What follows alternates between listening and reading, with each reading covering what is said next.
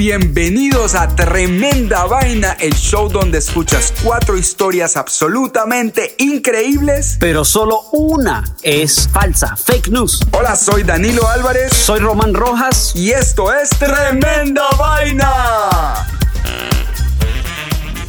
En este capítulo de Tremenda Vaina, El dios de Tana. le pagaron mal. Los viejos verdes. La verdad sobre el Titanic. Esto es Tremenda Vaina, episodio número 60. Y esto Empieza. empieza. ¡Oh! ¡Oh! sí. sí.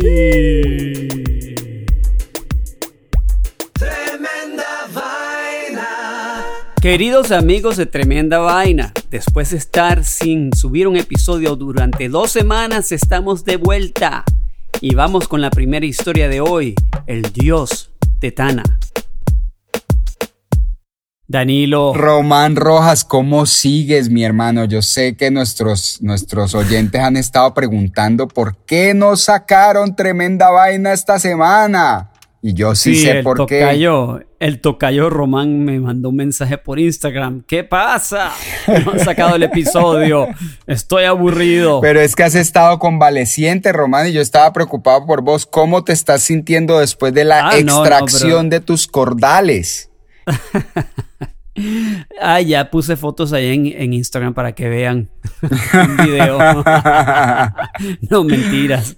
No, no, no hicimos episodio eh, en muchos días porque me sacaron dos de las cordales de las muelas del juicio, ¿no? Ajá. Wisdom teeth. Entonces no podía hablar. No, pues claro, eso es bastante doloroso. Sé porque a mí Sí. también me sacaron una muela hace poco. Esa no era del juicio, así es que mm, seguí igual de desjuiciado. Pero sí sé que es una vaina muy dolorosa y muy aburridora, pero me alegro de volverte a oír hablando y que tu voz vuelva a salir al mundo. Gracias, hermano. Gracias. bueno, y sé que Vamos. me tenés buenas historias para hoy, ¿no? Sí, vamos con la primera de hoy. Vale, pues. Bueno, Danilo, hay una isla en el Pacífico que se llama Tana, Ok. que es parte de 80 islas que, son la nación de Vanuatu. No jodas, ok. En la isla Tana vive una tribu que realmente viven de la tierra, prácticamente no utilizan dinero y realmente están felices y contentos así como están con casi desnuditos. Ah, ok. Ahí en bola andando por ahí En comiendo serio, fruta. es una tribu así.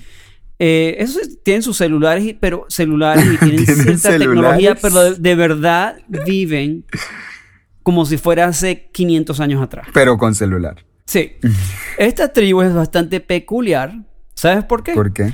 Llevan casi 50 años rindiendo culto al príncipe Felipe de No. Inglaterra que acaba de fallecer. No. Así es. Para ellos Felipe fue un dios en la tierra, Daniel. Ah, mira. Esto es bastante inusual. Son una tribu de gente de color y han escogido como dios a un hombre de piel blanca. Qué loco. Te preguntarás cómo ocurrió eso, ¿no? Sí. Bueno, imagínate, Danilo, escogieron al esposo de la reina de Inglaterra. El jefe de la aldea, Albi, dijo que no estaba claro cómo cambiaría el movimiento religioso tras la muerte de Felipe, ya que se cree que su espíritu está a la deriva y busca un nuevo hogar. Ok, pero ellos saben que se murió, pues claro, si tienen celular. Ya ellos saben, están súper tristes, ¿no? La conexión entre la gente de la isla de Tana y el pueblo inglés es muy fuerte, dijo el jefe Yapa del pueblo Ikunala en Tana.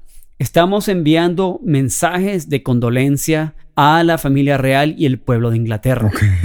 La veneración, te cuento, Danilo, de, de Felipe por parte de los habitantes de la isla de Tana tiene su origen en una leyenda local sobre el hijo de piel blanca de un dios del volcán local que se aventuró a cruzar los mares en busca de una mujer rica y poderosa Ah, con la que casarse y mira la que encontró a la reina Isabel. No, pues ay, ¿Ah? nada más ni nada menos. No está mal, no está Sí, mal. le fue bien. Ellos creen, Danilo, que Felipe salió literalmente del volcán y que se fue para Inglaterra, pues. Ah, o sea, ellos creen que Felipe salió del volcán de ellos, arrancó para Sí. allá y la pegó. Y la pegó. Ok. Bueno, se cree que el culto de Felipe eh, comenzó a finales de los años 1970 tras una visita del duque de Edimburgo a Tana a principios de esa década. O sea, una visita de Felipe.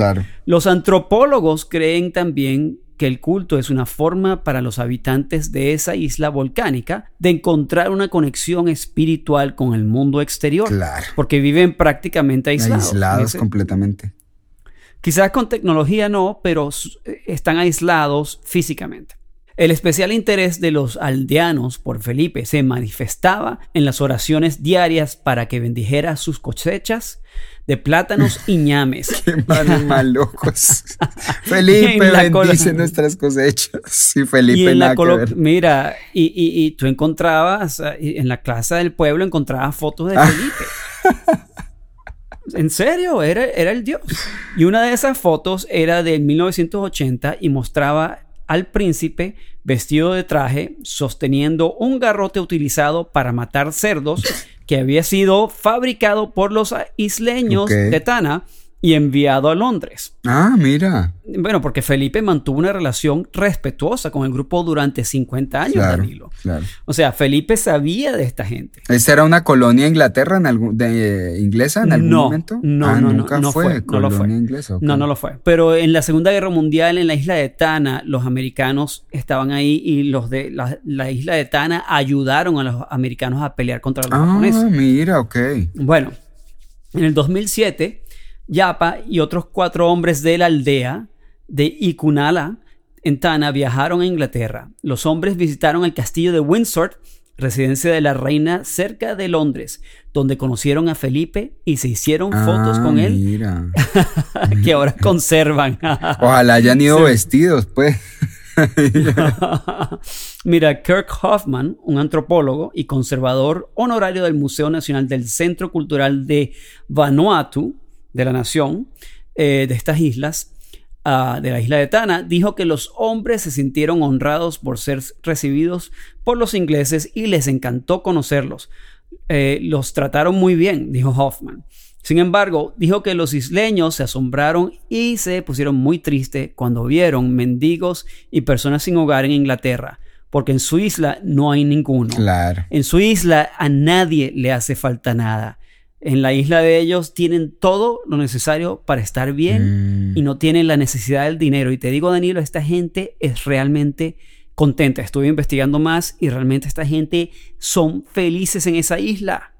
Y también tienen una filosofía, que no sé si es parte de la filosofía de la cuestión de Felipe, que ellos creen que la humanidad debe estar en armonía y en amor. Con la naturaleza, claro con la naturaleza y que no debemos matarnos entre nosotros. Ellos de verdad creen eso y, ese es el mensaje que ellos le enviaron a, Felipe que siguiera con su trabajo y que la armonía y la paz en el mundo. Qué bueno. No, que esos más deben ser muy, muy felices, muy relajados, andando para en pelota. Claro, que no va a estar relajado así.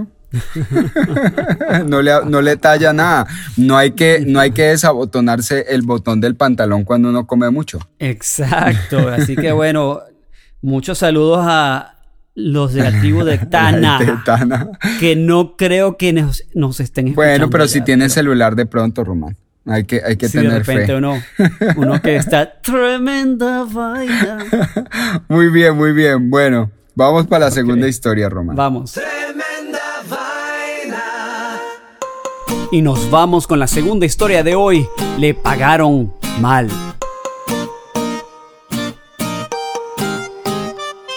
Román, ¿alguna vez has tenido un mal jefe? Oh, sí. ¿Cierto? Sí, sí. Pasa, pasa. Claro que sí. Bueno, sabes, tú sabes, alguien que trata mal a los empleados, es ofensivo, maleducado. Bueno, seguramente ninguno de tus jefes más malos ha sido tan descarado como el jefe de Andreas Flatten, un mecánico de Fayetteville, Georgia, quien se cansó de los abusos de su jefe y decidió renunciar a su trabajo en un taller local llamado AOK Walker Auto. Good for him. ¿Cierto? Según los otros ex empleados entrevistados por el servicio de noticias Fox News, Miles Walker, el dueño del taller, es un misógino que insulta a las mujeres y un patán que menosprecia a sus empleados, creando un ambiente de trabajo tóxico. El negocio ha sido fuertemente criticado en Yelp y Google debido a la historia que estoy a punto de contarte. Ajá. Volvamos entonces a Andreas Flatten, quien muy juicioso pasó su renuncia con dos semanas de anticipación. Sin embargo, debido a los insultos constantes y al maltrato de su jefe después de la renuncia, decidió a los cinco días que definitivamente no iba a regresar al trabajo. Aunque incómodo con la situación, Flatten entregó sus uniformes lavados y planchados y se sentó en su casa a esperar el cheque de su último pago. Pero el cheque nunca llegó. No me extraña. Claro. Al cabo de varias semanas, Andreas Flatten empezó a escribirle cartas a su antiguo empleador para que le pagaran sus últimos días de trabajo. Pero no fue hasta que mencionó que buscaría un abogado que su petición fue escuchada. Así es, Román, que en la madrugada del 13 de marzo de este año, o sea, esto acaba de pasar, Miles Walker, el dueño de AOK Walker Auto, le hizo llegar a Andreas su pago, no en cheque, sino en forma de más de 90 mil monedas de un centavo de dólar, todas sucias y engrasadas, que dejó tiradas en la entrada de su garaje con una nota que decía you. Ya sabes, pues, eh, lo que en las películas traducidas al español aparece directamente como pudrete, pero no es pudrete, tú ya sabes qué es. Bueno. Uy, pero qué malo. Imagínate la rata. Bueno, indignada, la novia de Flatten hizo un video en Instagram mostrando la montaña de centavos engrasados con la carta encima. El video se hizo viral el mismo día. En su publicación, la novia de Flatten cuenta la clase de tipo que era Miles Walker para poner en contexto a sus seguidores. También explica que ha sido una pesadilla lidiar con las monedas, ya que hay que limpiarlas una por una para poderlas cambiar en el banco. Además, en total pesan más de 500 libras, que es aproximadamente el peso de un oso grizzly hembra. Imagínate, es como si te, hubieran echado un oso. ¿Qué, le pasa a ese, ese, ese Miles? Pues una, una porquería de ser humano, te puedes imaginar. eso? O sea, le pegó su papá mil veces cuando chiquito. Como te imaginarás, Román, mover esas monedas de un lado a otro es una vuelta pues muy complicada. Fox News contactó a Miles Walker, el desgraciado del Miles Walker, quien dijo que no recordaba haber hecho nada de esto. Imagínate, se le olvidó. Es que no, yo no recuerdo esa vaina, pero de lo que sí estaba seguro. Sí, él no se acordaba de eso. Pero de lo que sí estaba seguro es que le pagó a su ex empleado en moneda legal americana y que eso era lo único que diría al respecto. Además, Román lo llamó un chillón por siquiera haber mencionado la situación, imagínate. El Departamento del Trabajo ya ha sido informado del suceso y se espera que haya alguna sanción para A.O.K. Walker. Si encima de eso creemos en el karma, seguramente a Miles Walker le pagarán algún día con la misma moneda. ¿Cómo te parece el jefazo, Román? ¿Cómo, se llama el negocio de este Miles Walker? A.O.K. Walker. A.O.K. Walker. Para que nadie vaya a ese sitio. ¿Dónde está? Queda en Fayetteville, Georgia. Ok, si hay alguien en Fayetteville, Georgia que escucha tremenda vaina, ya saben, boicot de OK A.O.K. Walker. A.O.K. Walker. Because it's, hay que no, it's A not OK Walker. Ain't OK Walker. Ain't Ain't okay, Walker. ¡Qué bestia! Bueno, para que veas cómo son las cosas hoy en día, Román. Así es que si te vas a conseguir un jefe, consíguete uno mansito. Y si se me aparece un, e, un, uh, un tipo de apellido Walker, Miles Walker, ya ya estoy avisado. No, si estás en, en, Fayetteville, Georgia, y se te va el carro, mm, por nada del mundo. O sea, si estés al lado de OK Walker, o sea, empuja ese berraco carro hasta la próxima, hasta el próximo taller. Vamos a comerciales y ya regresamos con tremenda vaina.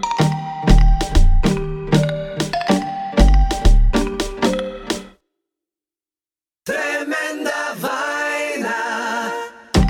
Y nos vamos con la tercera historia de hoy, los viejos verdes. Te cuento, Danilo, una historia Ajá. muy peculiar Ok. que ocurrió en el año 2015 en España. La España, coño. No, no, no. es- España, tío. España, Oye, tío. Vamos. Esta historia se trata de dos monaguillos que se portaron muy, pero muy mal en la misa. Ok. Tan mal que terminaron presos, detenidos por la policía. Qué horror. Bueno, pero también la historia se trata de una señora española del nombre María del Carmen Alcázar, Joder.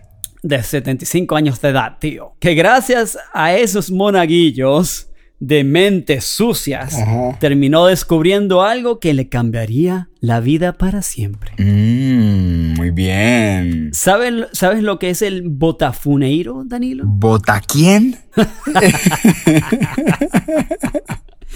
Yo no sabía, pero ahora sé el bote.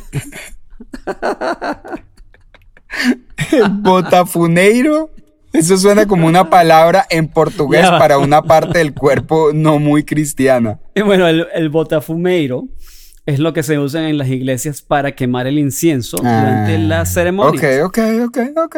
En la Catedral de Santiago de Compostela, en España, Ah, joder. se usa el botafuneiro cada domingo para celebrar la Eucaristía. Correctamente. Bueno, el domingo 9 de agosto del año 2015, durante la misa, varios de los asistentes declararon que en esta ocasión el santo recinto se llenó de un olor extraño. Ay, Dios. La señora María del Carmen, Ay. que estaba en la misa, declaró, no olía como otras veces, era un olor familiar, pero no conseguía relacionarlo con nada. Era un olor que yo había oído antes en el callejón a la vuelta de mi casa o en el parque.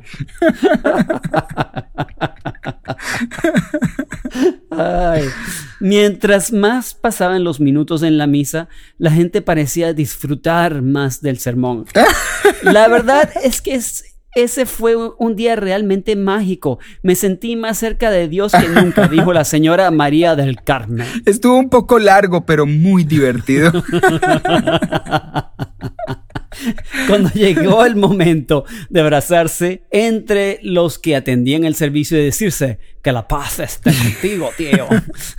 Se abrazaron. escuchaba- se escuchaban carcajadas de felicidad. Los abrazos eran más largos y sentidos de lo normal. Todo se sentía como si fuese una fiesta. Claro. A la hora de hacer la comunión, María del Carmen dijo, nunca en mi vida había sentido algo así cuando hacía la comunión. Sentía que estaba volando por el cielo, que estaba con Dios. Dice que me regala un par de hostias más, por favor, están súper ricas. y tengo monchis.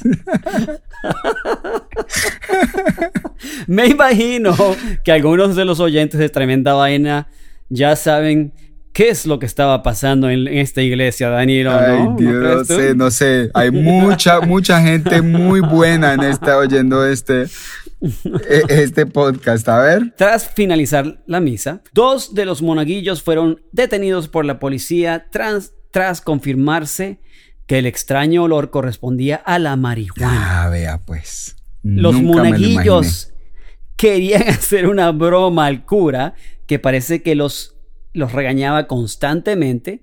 Fue un acto de rebeldía realmente. Claro. Para ver qué efectos tenía el humo sobre La los congregación, congregados. claro. Está, está bueno el experimento. Sí, buenísimo.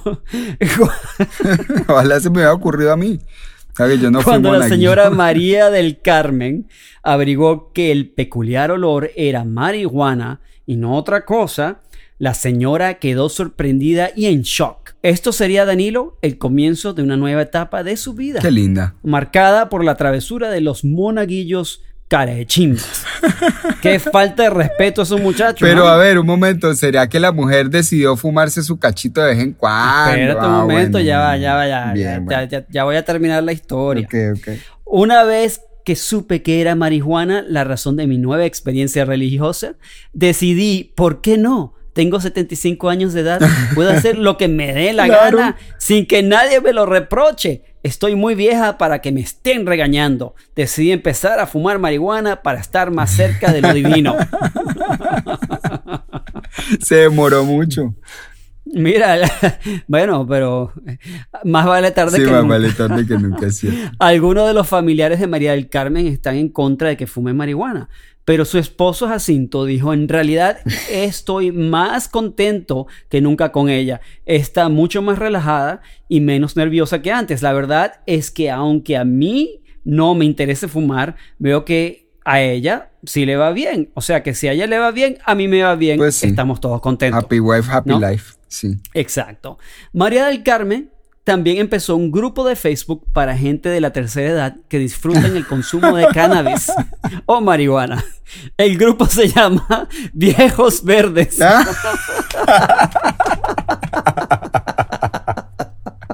Qué buen nombre, mano. Viejos Verdes en Facebook. El grupo de Facebook de Viejos Verdes ya tiene más de 100 mil seguidores. Román, vamos a, le- ver, a decirles que escuchen ya va. tremenda vaina los viejos Y le verdes. enseñan a la gente a través del grupo de la, tercer- de la tercera edad de los beneficios de fumar marihuana con moderación y responsabilidad para propósitos medicinales y recreacionales. ¿Qué te parece? Excelente, me parece. Qué buena historia. Voy a ver si meto a mi mamá en ese grupo. o a ver si me meto yo. ¿no? Más vale temprano que nunca también. Estás muy joven para eso. De pronto no te me, no me aceptan. No, sí. Muy buena historia, Román. Excelente, men, excelente. Y nos vamos con nuestra última historia de hoy, la verdad sobre el Titanic. Román, el hundimiento del Titanic es tal vez el desastre más famoso en la historia, quizás junto con el ataque a las Torres Gemelas, y, eh, pero bueno, con la famosa película del Titanic y un nuevo museo que abrió hace poco en Belfast, donde el barco fue construido, pues mm, es algo que muy pocas personas podrán no tener idea de lo que es. O sea, vos le decía a la gente del Titanic y la gente dice, sí, sí, sí, yo sé qué es eso. Bueno. Claro. Casi todo el mundo sabe que el Titanic era un barco y que se hundió porque se estrelló con un iceberg. Pero lo que es conocido por muy pocos es la razón por la cual se estrelló con ese iceberg, Román. ¿Vos Mm. lo sabes?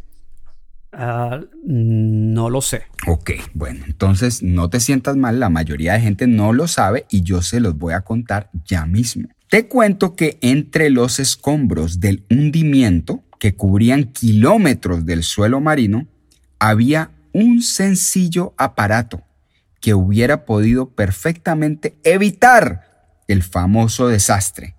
¿Quieres adivinar qué era, Román? ¿El aparato?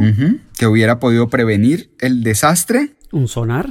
Muy buena respuesta. No, unos binoculares. Ajá. En los años que le siguieron al naufragio, una pregunta le quitó el sueño al mundo. ¿Hubieran podido esos binoculares evitar la desgracia del Titanic? En esa época, Román, existía un tripulante que se plantaba en una cabina muy alta, llamada el Nido del Cuervo, desde donde miraba a la distancia en busca de obstáculos. Claro. El hombre que debía estar ahí, la fatídica noche del naufragio, era David Blair. Uf, Pero a David. última hora fue reasignado a otro barco que partiría un par de horas más tarde. Entre la corredera, el cambio de barco, la vaina, a David Blair se le olvidó dejar la llave del casillero donde se guardan los binoculares en el nido del cuervo. No. Esa llave, Román, estaba en su bolsillo a miles de kilómetros de distancia la noche que se estrelló el Titanic. Fred Fleet, quien reemplazó a David Blair como vigía en el Titanic y quien milagrosamente sobrevivió al desastre, insistió después que si los binoculares hubieran estado disponibles, él hubiera visto el iceberg con suficiente anticipación para que el barco pudiera esquivarlo. Pero al no encontrar el valioso aparato, Fleet se dio cuenta de la presencia del iceberg muy tarde y aunque la tripulación del barco fue alertada del monstruo que se encontraba en su camino, evadirlo fue imposible. El gigantesco transatlántico se unió, se hundió, perdón, se hundió en aproximadamente tres horas y la falta de botes salvavidas le costó la vida a más de 1.500 personas. En el 2007, Román, la llave del famoso casillero en el nido de cuervo del Titanic, junto con una carta que escribió David Blair expresando su profunda pena al no haber estado en el funesto viaje del Titanic, se vendió en una subasta por 145 mil dólares a un coleccionista chino. Los binoculares que fueron recuperados del lugar del desastre, sin embargo, aún continúan siendo exhibidos sin que muchos conozcan su gran significancia en una de las, de las tragedias más reconocidas de la historia. ¿Cómo la ves? Qué cosa tan impresionante esa historia realmente. Unos binoculares de, de 30 dólares hubieran podido salvar esa vaina. Eso es lo que dice mucha gente, sí señor. Sí, wow, probablemente, probablemente, imagínate, yo no sabía ese detalle. Pues el tipo allá arriba miraba y decía, pues yo no, nada, hágale. Claro. Pues dele. Dale, dale, dale, dale. Y el tipo diría, ¿dónde dejaron los binoculares? Ah, bueno, ¿para ah, qué no, le pare bolas a eso? Deja así. Aquí tengo una botellita de ron. Vamos a, echar un traguito, la noche está agradable, el mar está tranquilo. aquí no pasa nada. Aquí no va a pasar es nada. y mientras tanto David Blair es que, ay, y esta, ¿qué, qué es esta vaina que tengo? Ay, fue madre, las llaves. bueno, eso no va a pasar nada igual. Ah, no pasa nada. Tremenda vaina. Bueno, Danilo, llegamos a la hora chimbenguenchona. Ay, Dios mío, la hora chimbenguenchona, la hora la hora cuchicuchesca. Bueno, Román. Hora de revelar cuál fue la historia falsa de hoy. Acuérdense, amigos de Tremenda Vaina, que no se dejen meter la historia falsa. Así es, así es. Y siempre verifiquen la historia de varias maneras, no solamente de, un, de una manera o de dos, varias maneras. Investiguen, no dejen que le mientan, no dejen que le metan embuste. Así es, mucha, mucho rollo con el coronavirus, pero en realidad uno de los virus más peligrosos de nuestro momento es el fake news, las historias falsas que uno las, le llegan y las comparte y no sabe el daño que hacen. Así es que Tremenda Vaina tiene una misión de, recordarle a nuestros oyentes, no traguen entero, no se la dejen meter. Si ustedes ven una historia que se ve un poco cómica, nada, revisen, métase a Google. seguramente si la historia es real, se va a encontrar al menos tres fuentes eh, que sean confiables. Si no es real, no comparta eso porque eso es como estornudar en un ascensor hoy en día. Bueno, Román, las cuatro historias de hoy, ¿cómo es la primera? Ok, la primera fue el dios de Tana. Esa historia me pareció loquísima acerca de una comunidad en una pequeña isla que adora y venera a Felipe de Asturias, el esposo de la reina de Inglaterra que acaba de morir este mes. Entonces están muy, muy tristes. La segunda historia fue Le pagaron mal. La historia de un personaje en Georgia que decidió dejar su trabajo porque su jefe era un desgraciado y su jefe le pagó de la forma más desgraciada que puede pagar un jefe y ojalá, ojalá le pongan problema en su negocio y le ponga problema el, el Departamento del Trabajo de Estados Unidos por haber hecho semejante cosa tan horrible. La tercera historia, Los Viejos Verdes. Me encantó esa historia, la historia de unos monaguillos muy traviesos que decidieron añadirle un poco de perejil chistoso al incienso de la misa y con eso no solo pusieron a mucha gente a rezar en colores, sino además ayudaron a una señora que estaba eh, un poco aburrida con su vida a disfrutarla mucho más. Ok, la cuarta historia, la verdad sobre el Titanic. Ahí está, la verdad, lo que usted no sabía acerca del gran desastre más famoso de la historia, por qué se fue, por qué murió, por unos binoculares que se quedaron encerrados en un armario sin llave. Así es que cuando le pregunten, usted sabe un poco más porque escuchó tremenda vaina. Danilo, dame el redoblante de Ahí viene el redoblante romántico.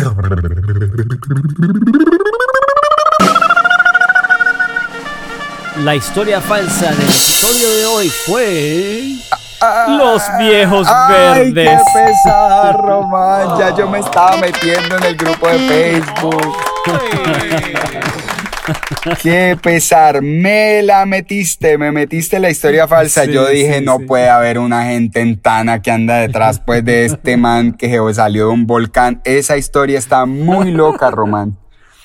Sí, sí, sí.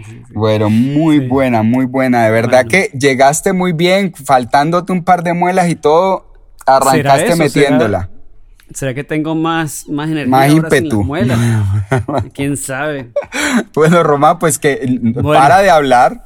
Ya, ya tienes que volver a tu descanso. Te mando un abrazo grande. Espero verte pronto. Ya, ya creo que tengo pronto eh, planeado el viaje de vuelta para Nueva York. Así es que seguramente nos veremos por lo menos en los próximos dos meses. Sí, señor. Oh, brother. Tremenda vaina en persona. Ahí está, en persona. Pero te, Sí, para, para los que no saben, Danilo y yo llevamos ya más de un año grabando tremenda vaina. Danilo en Colombia, yo en Nueva York y Danilo vivía en Nueva York. Claro, pues si nos pandemia. juntábamos a grabar tremenda vaina Claro. todo el tiempo. Y nos juntábamos en general todo el tiempo. Ahorita hace, hace un año no nos vemos, que es muy extraño. Ya, Sí, sí, sí, sí. ya debes tener una barba larguísima, Román. O te has estado afeitando. Bueno, amigos, esto fue tremenda vaina.